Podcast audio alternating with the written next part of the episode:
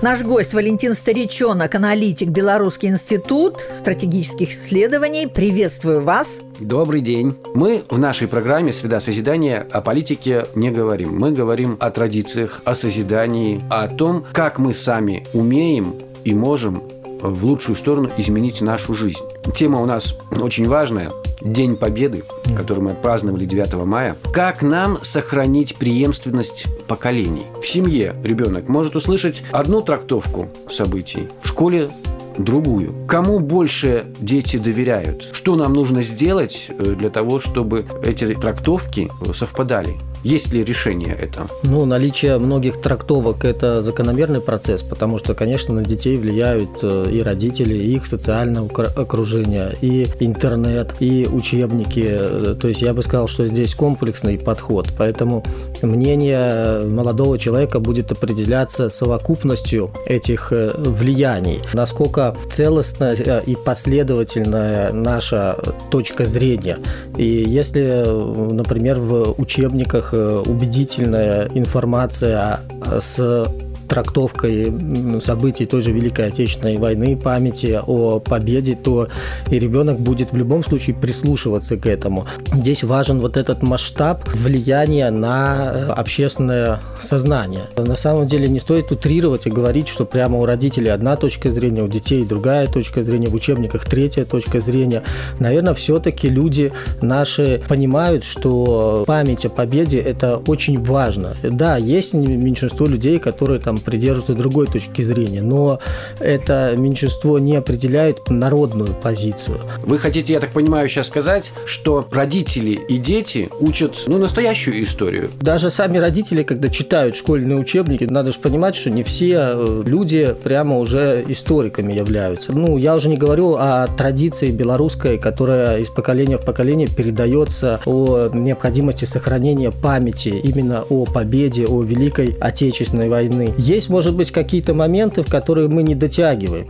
Потому что если посмотреть по социологическим опросам, то источники информации об истории Беларуси для населения в первую очередь документальные фильмы, на втором месте художественные фильмы и только на третьем месте учебная литература.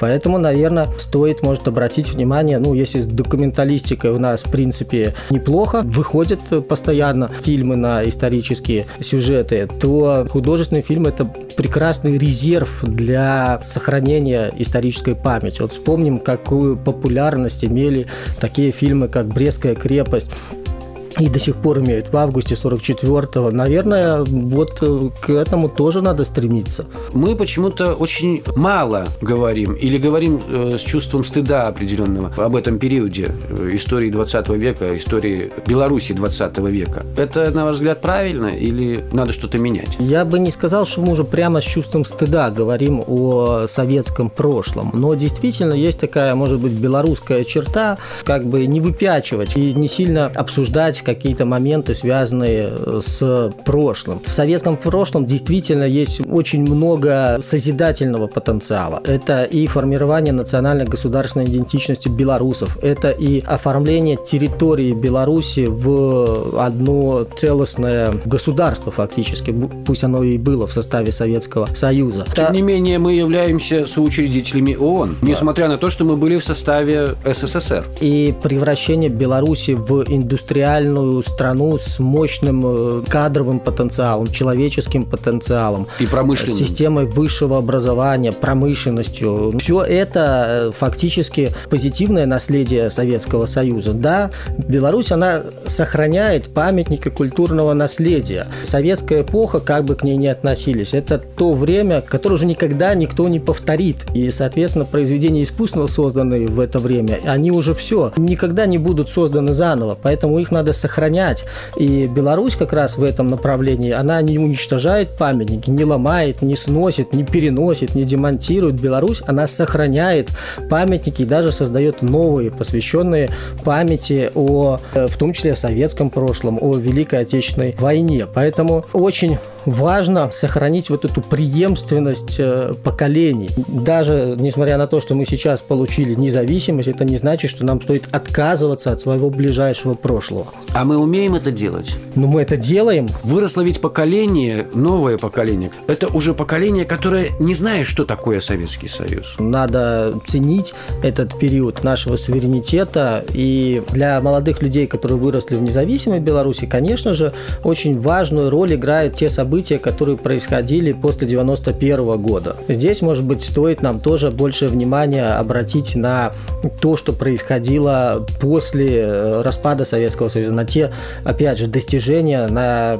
которые были созданы в независимой Беларуси. Но это не значит, что следует два периода противопоставлять. Нет. Сегодня есть публикация о том, что, например, миф это или нет, вот, кстати, вы, может, и скажете, как историк, Сталин в свое время, в 1941 году, перед величайшими сражениями под Москвой, дал добро на то, чтобы вокруг Москвы на самолете облетела икона Богородицы. Был этот факт или нет? И э, вообще, вот была ли вера в Бога э, на фронтах? Здесь э, религиозный фактор в любом случае играл э, очень большую роль, потому что это духовное измерение человека. Да, коммунистическая идеология, она, э, мне кажется, не совсем заполняла вот этот вот потребность в, ну, в чем-то потустороннем, если хотите, сакральном. И, и, соответственно, конечно же, люди на фронтах, безусловно, я уверен, что присутствовала вера в Бога, и люди задавались вопросами, почему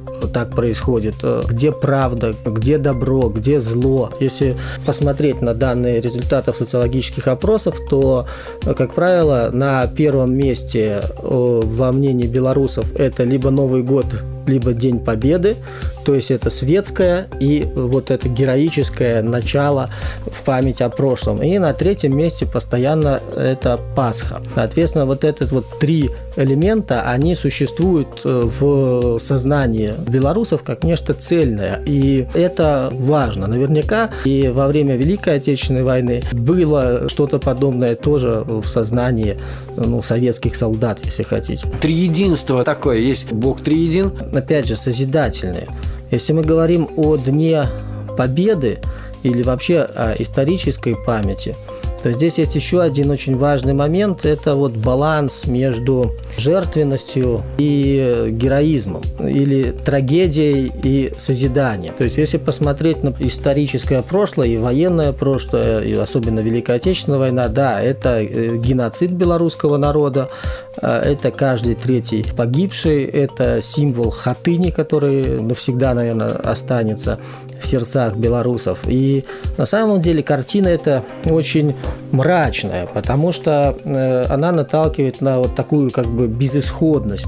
Позитивная альтернатива – это победа, что мы во всем этом ужасе и мраке выстояли и победили, и э, тем самым открыли новую страницу истории, преодолели вот эти страдания победой. Точно так же День народного единства, который вот появился как э, созидательный аспект, когда Беларусь, будучи разделенной, объединилась, объединила белорусов ну, в одну республику. Надо четко понимать, мы боролись и 70-80 лет назад с нацизмом, и сейчас мы занимаем последовательную антифашистскую позицию по, ну, по всем вопросам, в том числе на международной арене. И это наш принцип исторической политики. Антифашизм, по большому счету, является принципом э, государственной политики памяти, которая реализовывается ну, фактически с приходом к власти главы государства. Валерий Васильевич, спасибо большое за этот разговор, за эту беседу. Спасибо за приглашение. Вас тоже с праздником. Спасибо. Это был Валентин Старичонок, аналитик, Белорусский институт стратегических исследований.